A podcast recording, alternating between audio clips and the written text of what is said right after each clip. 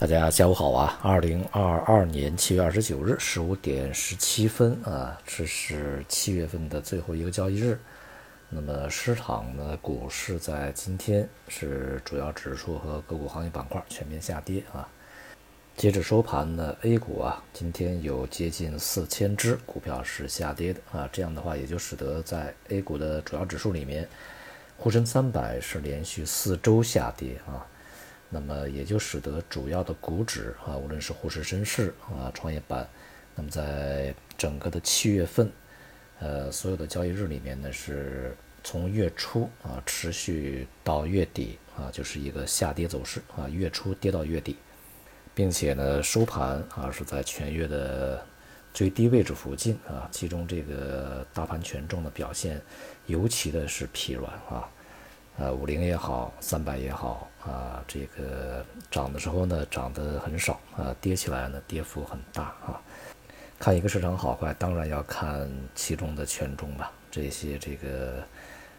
大市值的啊，这些股票它的表现了。昨天呢，政治局召开会议啊，我们也在第一时间呢，在内部进行了解读。那么今天的市场反应以及市场的一个总的基调啊。呃，验证了我们在昨天的一个解读的结果啊，其中最为重要的一点是啊，这个政治局会议所强调的呀，是在今年啊，就是要力求去实现最好的结果啊，那么并没有去强调要实现全年目标啊，同时呢，也是呼应了在之前，无论是这个国常会也好啊，无论是高层也好。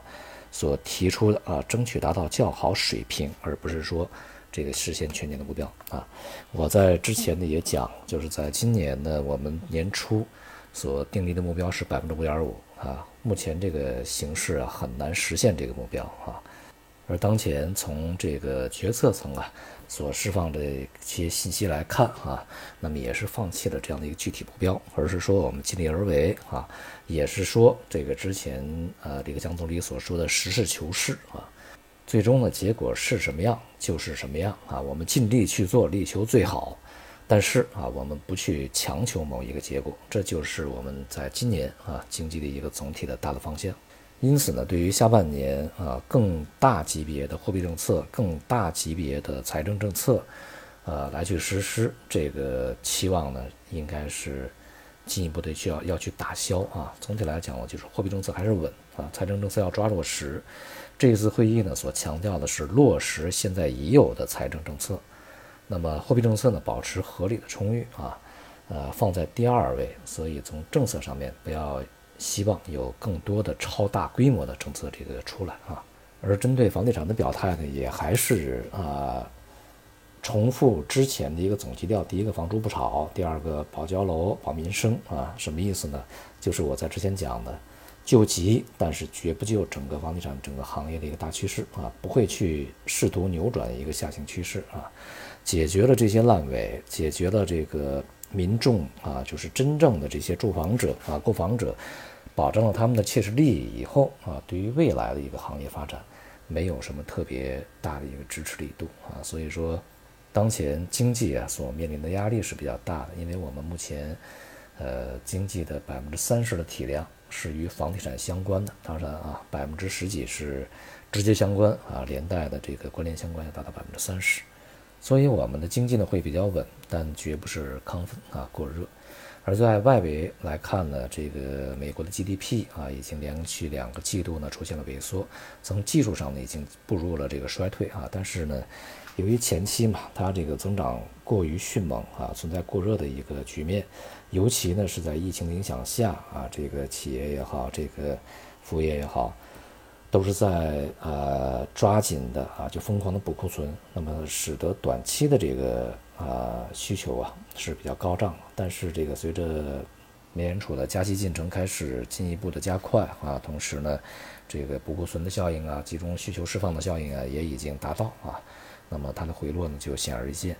目前呢，对于美国经济是否陷入衰退，还有一些这个技术上的争执。其实我觉得没有必要去拘泥于它的一个表面现象，我们看它实质就可以啊。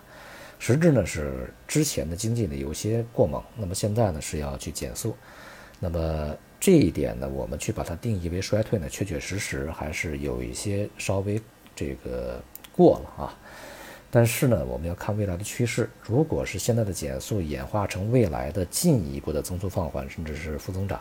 那当然就是衰退啊。而且呢，我个人对于第二种可能性，也就是它未来会进一步的下行，步入衰退这样的一个方向呢，呃，认为是可能性更大的啊。也就是全球的经济啊，大家可以回想一下我之前所说的话啊。外围所去反映的啊，或者是进入的是一个衰退过程，而在中国所去进入的是一个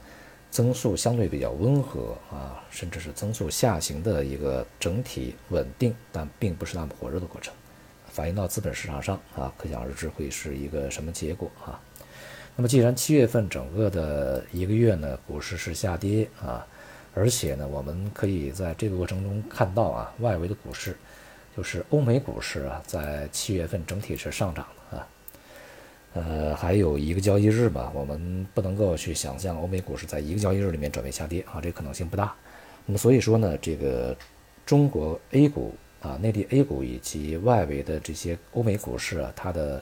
波动节奏开始发生了变化，而且呢，大概率中国的 A 股会充当未来很长时间里面全球资本市场，也就全球股市的一个领军者。啊，它会是一个先行指标。那么现在呢，A 股是反弹以后重新的下跌。那么当前的欧美股市是在反弹啊，未来恐怕会走 A 股的老路，而不是说 A 股会跟随欧美股市上涨。